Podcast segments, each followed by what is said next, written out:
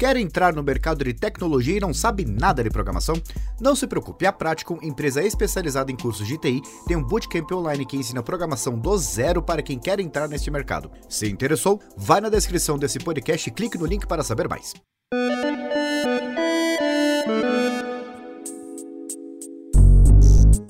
Olá, pode entrar. Wagner Waka aqui apresentando o podcast Canaltech de hoje. A gente começa o programa com a notícia de que o 5G standalone, chamado de 5G puro, chega hoje mesmo à cidade de São Paulo, a quinta capital a receber o novo padrão. E a gente aproveita essa notícia para falar sobre a tecnologia, principalmente infraestrutura e antenas, coisas que a gente não tem falado até então. Para isso, eu convidei Euclides Lourenço Schuma, membro sênior do Instituto de Engenheiros Eletricistas e Eletrônicos e pesquisador da Universidade Estadual de Campinas em Telecomunicações. A gente vai falar por que essa chegada é tão importante. Para o segundo bloco, a gente repercute uma nova pesquisa da Surfshark. Ela levantou a quantidade de pedidos de governos e autoridades a acesso de dados de usuários de Big Techs, ou seja, quantas vezes um governo de diferentes países pediu para Meta, Google, Microsoft e Apple que liberassem informações de usuários específicos. A parte preocupante é que o Brasil aparece com um número alto de pedidos. Por aqui, esse número é 166% maior que a média global. E o que leva a isso? É o que a gente vai tentar entender hoje. E no último bloco, a Electronic Arts, desenvolvedora e publicadora de jogos, teve de se explicar sobre dois posicionamentos controversos. O primeiro era o rumor de que a empresa poderia ser comprada por outra. O segundo foi um tweet que retirava a importância de jogos single player em detrimento dos títulos para mais de um jogador ao mesmo tempo. Bom, esses são os assuntos de hoje. Começa agora o podcast Canaltech, o programa que traz tudo o que você precisa saber do universo da tecnologia para começar o seu dia.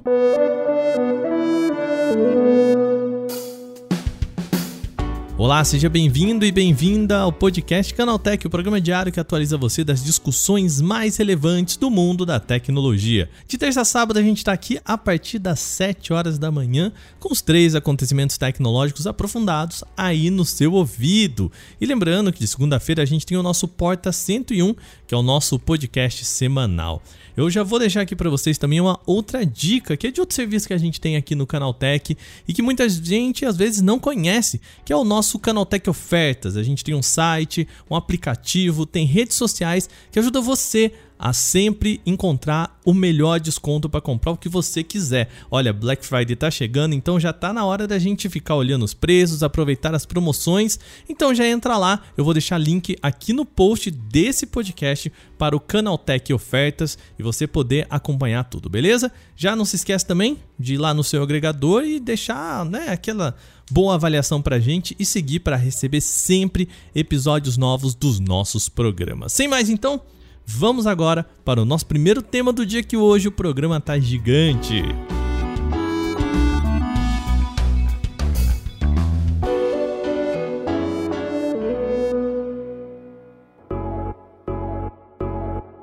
Muito bem, a gente começa o programa de hoje falando sobre a chegada do 5G à cidade de São Paulo, né? Antes que o pessoal venha falar pra gente que é o umbigo do mundo, eu quero dizer que São Paulo não é a primeira cidade a receber o 5G chamado 5G puro aqui no Brasil, né? E mais é a maior capital do nosso país, né, em termos de população. Para conversar comigo, então, hoje eu convidei aqui Euclides Schumann, que vai falar pra gente. Apresenta você, Euclides, um pouquinho. Quem é você? O que, que você veio fazer aqui? Me conta um pouco sobre você. Bom, é, eu sou membro sênior do Instituto dos Engenheiros Eletrônicos e Elétricos, I3E, e pesquisador na Universidade Estadual de Campinas, na Unicamp. Trabalho com, no setor de pesquisa de telecomunicações. Euclides, vamos começar o programa falando aqui então. A, o 5G puro tá chegando à cidade de São Paulo e a gente já falou aqui algumas vezes no, no nosso site, no canal Tech, né? que a gente já tem no Brasil o, o 5G que vai, né? Que uns chamam de 4.5G, né? O 5G não standalone. O que, que muda nessa, nessa nova fase? É, o, o 5G que a gente tinha antes, né, era, na verdade, o 4.5G, usava a tecnologia DSS, Dynamic eh, Spectrum Sharing, né? essa tecnologia permitia agregar várias bandas, várias bandas de frequências, né? E aumentar a velocidade. Isso deu um, um bom upgrade no, no, no 4G. Aí agora nós temos o 5G não standalone e o 5G standalone. O 5G não standalone é o 5G, ele tem antena do 5G, o centro de controle é compartilhado com o 4G, tá? Esse é o não standalone.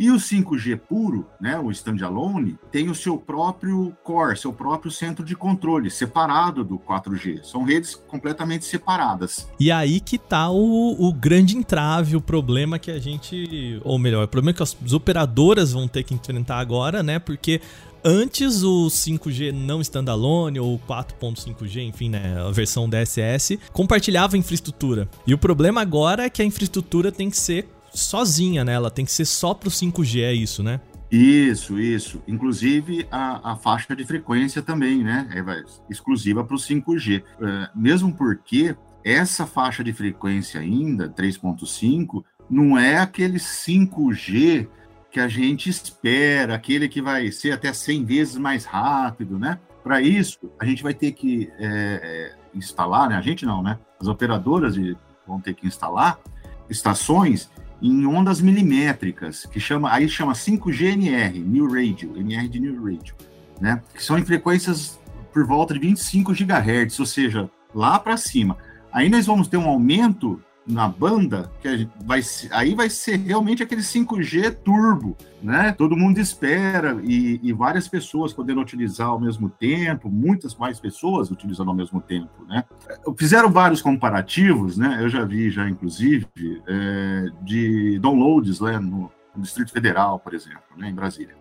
Só que é, são, é, é muito cedo para fazer qualquer avaliação mesmo. Tem poucos aparelhos de 5G, certo? É, é, então, assim, não, não tem pessoas competindo pelo sinal ainda, né? Pela, pela banda. Vamos ver agora em São Paulo, que vai ter realmente aí, é, vai, provavelmente vai estar na Paulista ali, vai estar na, na, região, né? Pelo que eu vi, vai ser instalada aí no centro expandido de São Paulo. E aí nós vamos ver aí a, a, o 5G realmente, né? Qual vai ser a performance aí, porque aí vai ter uma, uma, uma, os usuários vão competir pela, pela banda, né?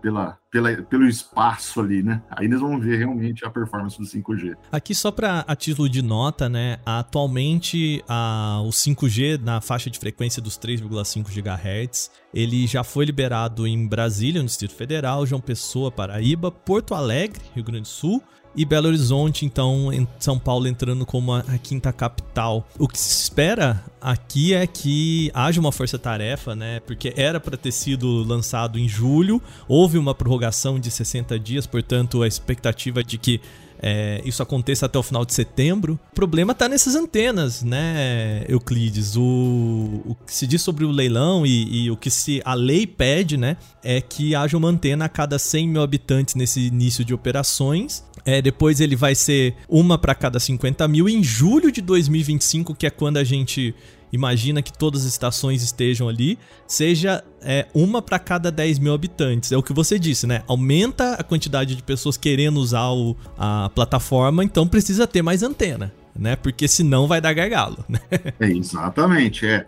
é nesse sentido, esse, esses atrasos até são, são tem que ser compreensíveis, tá, Wagner? Mesmo porque o, essa frequência de 3.5, 3,5 né, gigahertz, tem ali próximo as, as parabólicas. Lembra aquelas parabólicas? Que foi um dos problemas do leilão do 5G, né? Exato, cara.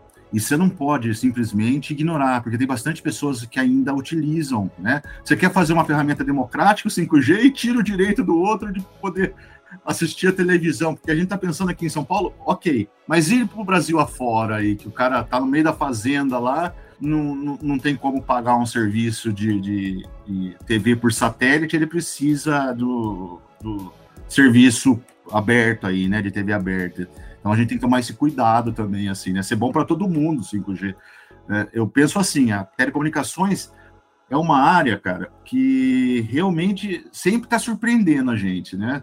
Se olhar assim, você consegue fazer, pô, uma videochamada hoje no meio lá da, da Paulista ali, a gente conversar face to face ali, né? Coisa que 30 anos atrás, pô, era coisa dos Jetsons. É, era piada do Didi, né? Era... É, é, exatamente. Né? E agora, não, né? Virou realidade, nós estamos passando até assim, né? As expectativas superando. Então, o setor de telecomunicações sempre traz bons avanços para a humanidade. Claro que tem aplicações ruins e tudo mais, traz consequências. Mas, no geral, é muito bom, cara. As pessoas têm essa necessidade, né, de ter uma interação com outros, outra pessoa, né, com outras pessoas, né. Então, é, é, realmente, o setor de telecomunicações é muito bom. E vamos esperar o melhor do 5G, né. É, pelo menos eu, como pesquisador, sempre espero melhor. até em relação às parabólicas, a, a, Anatel tem sido bastante, bastante clara, né? Porque isso foi um dos problemas na discussão do leilão do 5G, que inclusive, como a gente, a gente precisa ser paciente, porque né, o leilão do 5G demorou anos para sair. Enfim, a gente teve todo esse imbróglio. E a Anatel tem falado que as, quem tem transmissão de TV aberta ainda por parabólica vai ter que adaptar o equipamento e que existe a possibilidade de quem está inscrito no Cadastro Único de Programas Sociais do governo, né, o, o CAD Único, né, ele pode receber um kit gratuito para adaptação. Então, assim, como você mesmo disse, né, existe essa preocupação e ela é importante. Aqui em São Paulo, o centro histórico da cidade, a região da Avenida Paulista, Itaim. A expectativa é, é que até o final do mês a Aclimação, Moca e Brás também recebam a, essa conectividade. Depois a cidade como um todo até o final de setembro, que é como a lei pede, né? O que, que, muda, Euclides, com a chegada do 5G? Porque, por enquanto, a gente tá naquele. na teoria, né? Então a gente já viu as transmissões ultravelozes, as promessas de que toda a infraestrutura de um monte de coisa conectada, carro inteligente e tudo mais, vai vir dessa infraestrutura. O meu medo, já vou falar para você, é que vire o 5G o que virou a televisão em HD e tudo mais, né? A televisão digital, que é vira só mais veloz e a gente acaba esquecendo de todas as outras coisas legais que isso pode trazer pra gente. Qual que é a sua perspectiva em relação a isso? Ó, oh, Wagner, sendo bem honesto com você, no início é, é, vai ser que nem o 4G, a gente nem percebe, né? A gente só consegue perceber quando a gente vai lá, ou troca de plano e começa a assistir o, o, o vídeo, porque até então, no 3G, para você assistir vídeo era muito sofrível, né? Assim, hoje a gente assiste é, vídeo de boa no 4G, assim, então foi uma evolução muito boa o 4G. É, e o 5G, de início vai também, vai ser as aplicações mais simples, né? É, uma estabilidade maior na conexão, uma velocidade maior na conexão, né? Um número é, é, de, de, de, usuários maiores por área, que nem em São Paulo, por exemplo, na Paulista, tende o serviço ficar mais estável, porque o 5G é uma tecnologia que dá para colocar mais pessoas por metro quadrado conectadas, né?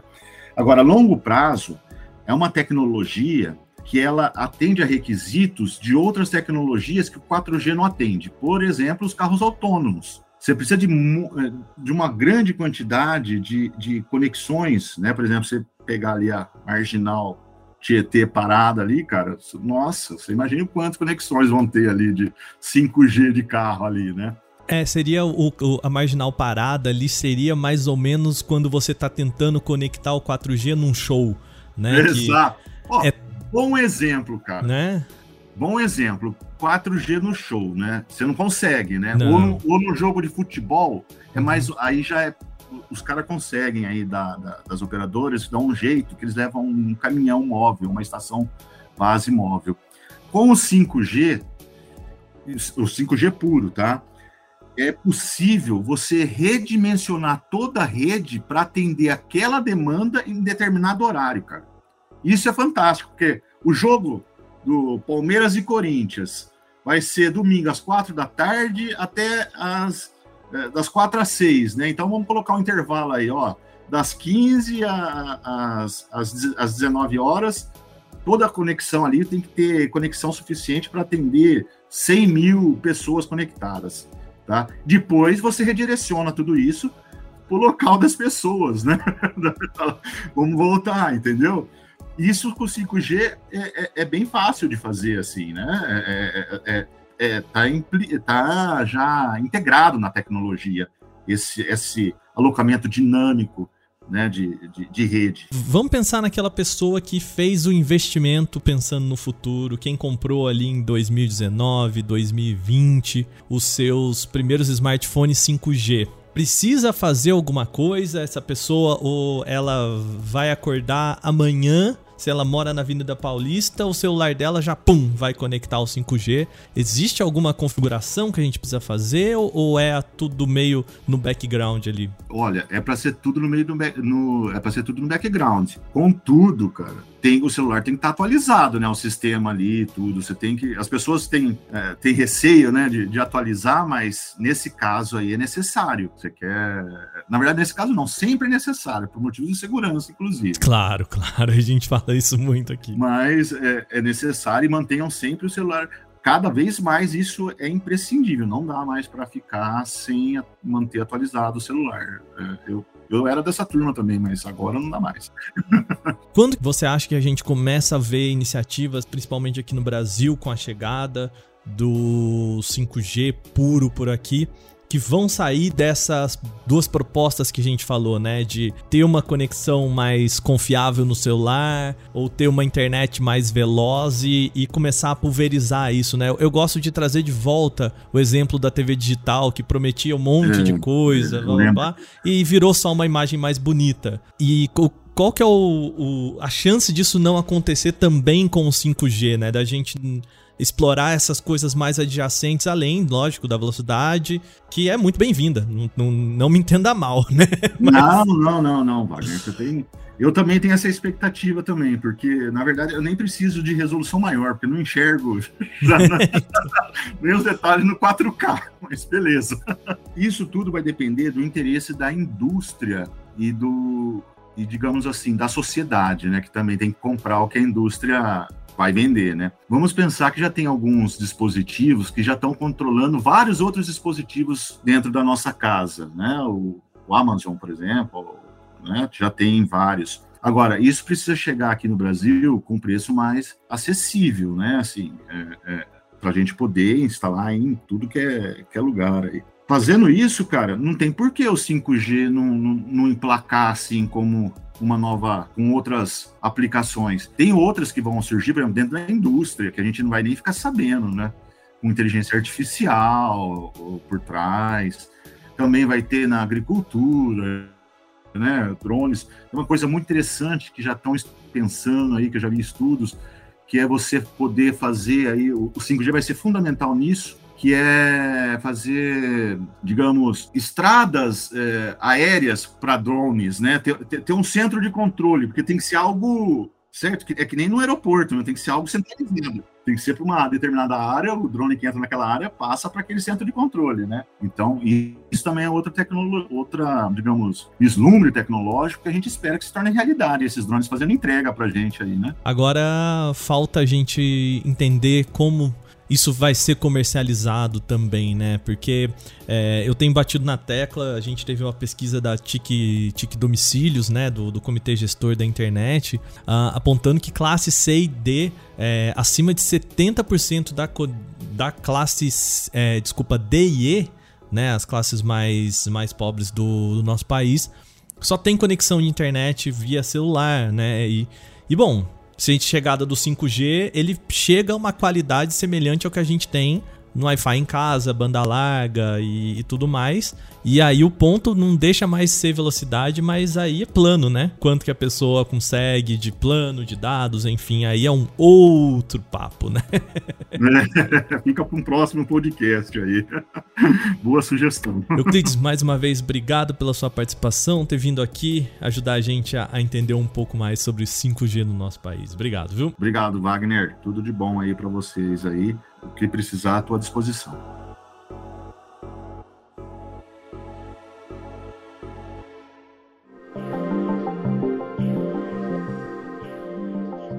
Hora do segundo bloco, agora vamos para uma pesquisa importante. A Surfshark, empresa de soluções de segurança como VPNs, lançou a nova edição do seu estudo User Data Surveillance Report. É um trabalho que a empresa faz, levanta quantas vezes governos e autoridades legais de 177 países pediram para Big Techs informarem dados de usuários. O trabalho aponta que Estados Unidos e União Europeia ó, estão entre as regiões que mais fizeram pedidos do gênero. O trabalho faz um levantamento de 2013 a 2020 e constatou um aumento de quase 40% nos pedidos nesse período. Aqui já valem algumas observações, tá? Vale entender também que houve um aumento considerável no número de usuários durante esse período de 2013 até 2020, principalmente em redes sociais. A Apple, por exemplo, passou a ter serviços coletando dados de usuários mais massivamente após lançamento de outras plataformas, além da App Store, claro. Ou seja, o aumento nesse número no período já é de se esperar, tá bom? E agora a gente vai falar como que nós, aqui brasileiros, estamos nesse bolo. O nosso país é o 14 do mundo e o primeiro da América Latina em termos de pedidos de acesso a dados de usuário. Por conta da diferença populacional, o estudo faz uma comparação por fatia de habitantes, tá? Não é por números absolutos, ou seja, quantos casos comparados por 100 mil habitantes. Não dá pra gente comparar Brasil e Argentina sem fazer essa relação, né? O levantamento apontou nesses sete anos uma média de pedidos de acessos aqui no Brasil de 178 contas por 100 mil habitantes. De acordo com o estudo, isso é 166% maior do que a nossa média mundial. Comparado com países vizinhos, esse número é ainda maior, tá? Na Argentina é de 105 por 100 mil habitantes e de 21 por 100 mil na Colômbia. Lembrando, então, aqui no Brasil é 178 contra 105 na Argentina e 21 na Colômbia.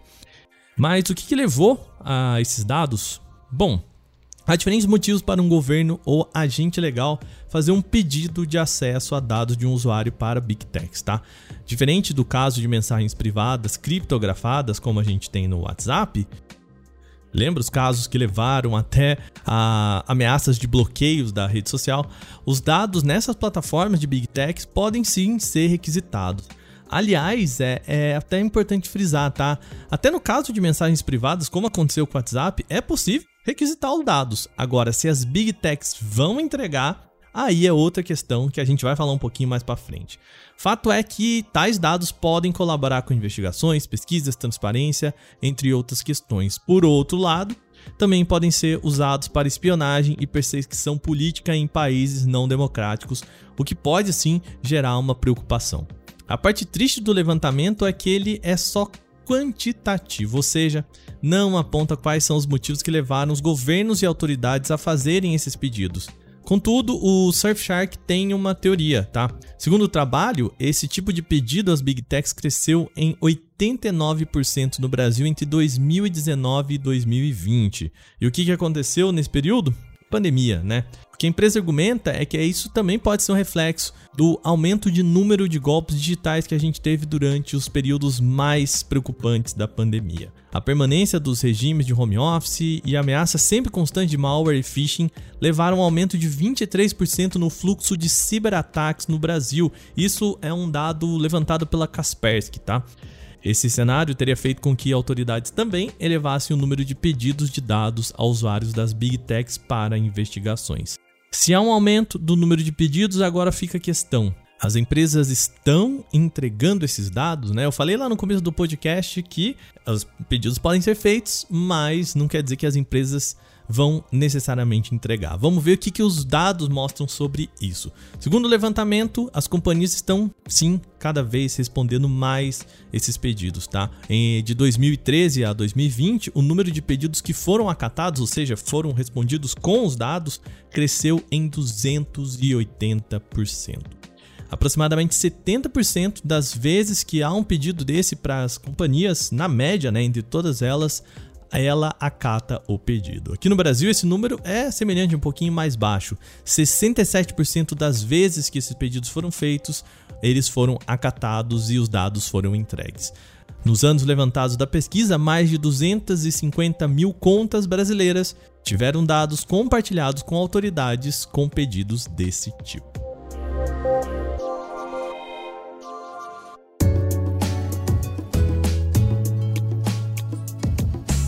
Último bloco agora, Vamos tirar um pouquinho o pé, assunto mais leve, mais fácil da gente entender, um pouquinho mais tranquilo. Vamos lá. O assunto é uma quase pataquada que a gente pode dizer da EA. A Electronic Arts, publicadores de games como FIFA, Dragon Age e Mass Effect, por exemplo, teve de se pronunciar sobre duas situações inusitadas. A companhia apresentou seu relatório trimestral com o final de julho, e durante todo o mês passado, jornalistas e informantes levantaram a hipótese de que ela poderia ser próxima a ser adquirida por gigantes. Vamos lá, a gente tem um cenário muito curioso no universo dos games. No início do ano, a Microsoft anunciou a compra da Activision Blizzard, assunto que a gente falou ontem aqui no podcast, inclusive, e a Sony também comprou o estúdio Band, que faz o game Destiny 2. Esse cenário de compras, aquisições e tal levantou a perspectiva de que a EA poderia ser a próxima numa fila de mercado aí de compras, ela poderia ser a próxima visada no mercado. Na apresentação do relatório financeiro, o CEO da empresa, o Andrew Wilson, fez um esforço aí bastante forte para ir no caminho contrário e destacou a força da EA como uma empresa independente. Ele ressaltou que se a aquisição da Activision Blizzard pela Microsoft for finalizada, a EA, abre aspas, será a maior desenvolvedora e produtora de entretenimento interativo do mundo, fecha aspas. Atualmente, a Electronic Arts é a empresa com o oitavo maior valor de mercado dos games isso se a gente considerar os setores de jogos da Apple também, tá? Os números são do Newzoo. De fato, a EA seria o líder de um setor independente que oferece produções para consoles alheios. A Tencent e NetEase, que aparecem também na lista, são apenas publicadoras e não desenvolvedoras. A Sony e Microsoft, que também estão na frente da EA, são fornecedoras de consoles e elas não aparecem como independentes nessa lista. E é nesse argumento que o Wilson está apostando. Uma possível vantagem de investimento nisso é que a EA tem mais controle sobre a sua produção e consegue ganhar dinheiro nos dois braços, ou seja, com desenvolvimento e publicação de jogos. Agora, o ponto mais importante dessa frase é que ela sugere que existe uma intenção de se manter independente, ou seja, de tomar o posto da Activision Blizzard nesse topo das companhias independentes que fazem e publicam seus próprios jogos. Não haveria a intenção, portanto, de ser vendida. Agora vamos para o outro ponto endereçado pela EA. É a correção de um erro de comunicação da própria companhia. Há alguns anos, a EA chegou a dizer que estaria mudando o foco dos seus jogos para títulos multiplayer, abandonando projetos voltados para uma experiência solo. Contudo, o Wilson ressaltou agora nessa reunião que precisa dar mais espaços para títulos single player. Atualmente, os jogos em grupo correspondem a 70% da receita da companhia. Mas isso não quer dizer que há um abandono total dos jogos single player. Segundo o gerente financeiro da empresa, Chris Sun, aspas, nós conversamos sobre várias áreas de investimento que estamos fazendo, que são tanto os jogos como serviço, como lançamentos de títulos single player que vocês têm visto por aí. Fecha aspas. Ou seja, por mais que o lado multiplayer da EA esteja dando bastante dinheiro, a empresa vê também oportunidades de crescer no braço single player. Agora terminadas as principais notícias de hoje, vamos para o nosso quadro Aconteceu também.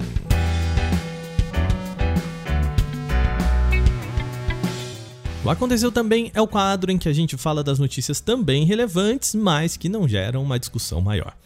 A Oppo lançou um novo smartphone, o A77 4G. O dispositivo traz baixo preço como um dos seus principais atrativos, com um conjunto de especificações pensado para as tarefas rotineiras. O display tem dimensões de 6,56 polegadas em LCD, resolução HD e taxa de atualização limitada a 60 Hz, ou seja, bem limitado. O Oppo A77 4G traz o processador MediaTek Helio G35, que também está presente em outros modelos como o Oppo A57, por exemplo. A configuração desse smartphone inclui 4 GB de memória RAM, com possibilidade de mais 4 GB na versão RAM virtual. O armazenamento interno fica por conta de 64 GB, mas é expansível com cartão micro SD. O conjunto de câmeras do A77 4G tem um sensor principal de 50 megapixels com uma câmera auxiliar de 2 megapixels. Na parte da frente, um componente de 8 megapixels é responsável pela selfie, chamada de vídeos e outras tarefas. A construção do smartphone abriga uma bateria de 5.000 mAh. Por enquanto, ele foi lançado apenas no mercado indiano por 15.499 rúpias. Isso equivale a aproximadamente mil reais numa conversão direta sem contar impostos. Até o momento, não há informações sobre o lançamento desse aparelho aqui no Brasil. A LG segue ampliando a linha de projetores 4K Cinebeam. O novo modelo da marca chega pelo um código complicado, HU915QB, e ele tem como diferencial um acabamento em preto, mantendo a capacidade de projetar imagens de até 120 polegadas em alta resolução, sem precisar ficar muito longe da parede, tá? O novo aparelho usa tecnologia laser com brilho máximo de 3000 lumens, então é mais apropriado para sessões noturnas ou ambientes mais escuros. O projetor atua como uma fonte de luz laser de três canais capaz de reproduzir conteúdos com resolução em 4K UHD, aliado a recursos de contraste dinâmico e cores aprimoradas. O projetor tem alto-falante estéreo integrado com 40 watts de potência em 2.2 canais, o que é superior aos conjuntos de áudio de algumas Smart TVs. O Cinebeam HU915QB já está disponível em pré-venda, mas só no mercado norte-americano. Ele é vendido por lá por 6.500 dólares. Isso equivaleria a aproximadamente 34 mil reais na atual conversão direta sem contar impostos. A Activision Blizzard, empresa responsável por jogos como Call of Duty, World of Warcraft e Overwatch, perdeu milhões de jogadores nos últimos meses. É a primeira vez que a empresa registra uma queda assim em quase três anos. A informação surgiu de um comunicado à imprensa, o qual apresentou os ganhos da Activision Blizzard no segundo trimestre do ano fiscal de 2022, esse que finalizou agora em 30 de junho. Foram registrados 361 milhões de usuários ativos, o que pode parecer bastante, mas é bem menos do que os 408 milhões no mesmo período do ano passado, ou seja, aproximadamente aí 50 milhões de pessoas. No entanto, a empresa espera que esse número aumente no quarto trimestre desse ano. Isso graças aos próximos lançamentos. Tem Call of Duty Modern Warfare 2 chegando em 28 de outubro e também o novo Warzone programado ainda para esse ano. Nesta terça-feira, a Warner Bros., agora chamada de Warner Bros. Discovery, cancelou o filme da Batgirl que estava planejado para chegar ao HBO Max ainda esse ano. Contudo, a empresa só confirmou o motivo disso em comunicado no dia seguinte, ou seja, ontem. Segundo o texto oficial, o cancelamento é reflexo da mudança estratégica que a liderança da companhia adotou em relação ao seu universo de super-heróis da DC e HBO Max. Além de Batgirl, a animação Scooby Holiday Hunt também foi descartada. Essa mudança de estratégia a que a nota oficial de estúdio se refere diz respeito à fusão da Warner Bros. com a Discovery no início do ano e que mexeu não apenas com a diretoria, mas também no modo com que o estúdio passou a enxergar e executar projetos. Vai lembrar, a Batgirl já estava em fase de conclusão com investimento de 90 milhões de dólares. Fontes ligadas ao Warner disseram ao site Variety que Batgirl se tornou grande demais para ser apenas um filme para streaming, mas também pequeno demais para justificar um lançamento nos cinemas. Com isso, a empresa decidiu cancelar o longa. Durante a madrugada de quarta-feira de ontem, um brilho forte iluminou os céus de Hortolândia, Rio Claro, Campinas, Sorocaba, entre outras cidades do estado de São Paulo e também foi visto na capital paulista. Segundo relatos de usuários nas redes sociais, o clarão ocorreu por volta das 5 e 9 da manhã e pode ter sido causado pela passagem de um bólido. Nas redes sociais, usuários que moram na capital paulista também relataram ter visto brilho forte e outros também do interior de São Paulo falaram a mesma coisa. Ainda não é possível saber a causa exata desse brilho, mas é provável que se trate de fato de um bólido. Um bólido, também chamado de bola de fogo, são meteoros mais brilhantes do que o planeta Vênus, que é o segundo objeto mais brilhante no céu noturno, claro, depois da Lua. Né? Eles podem explodir antes de chegar ao solo e, quando isso acontece, causam fortes sons.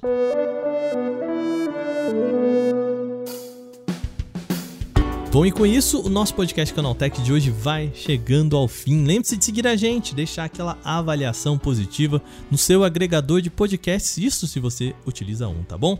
Sempre bom lembrar que os dias da publicação do nosso programa são de terça a sábado, com episódio novo logo ali de manhã, às 7 horas, para acompanhar o seu cafezinho da manhã. Esse episódio foi roteirizado, apresentado e editado por mim, Wagner Waka, com a coordenação de Patrícia Gnipper. O programa também contou com reportagem de Vinícius Mosquen, Lupa Charlot, Felipe Goldenboy, Durval Ramos e Daniele Cassita. A revisão de áudio é da dupla Gabriel Rime e Mari Capetinga com trilha sonora de Guilherme Zomer. Agora a gente vai ficando por aqui, lembrando, amanhã tem mais no nosso programa.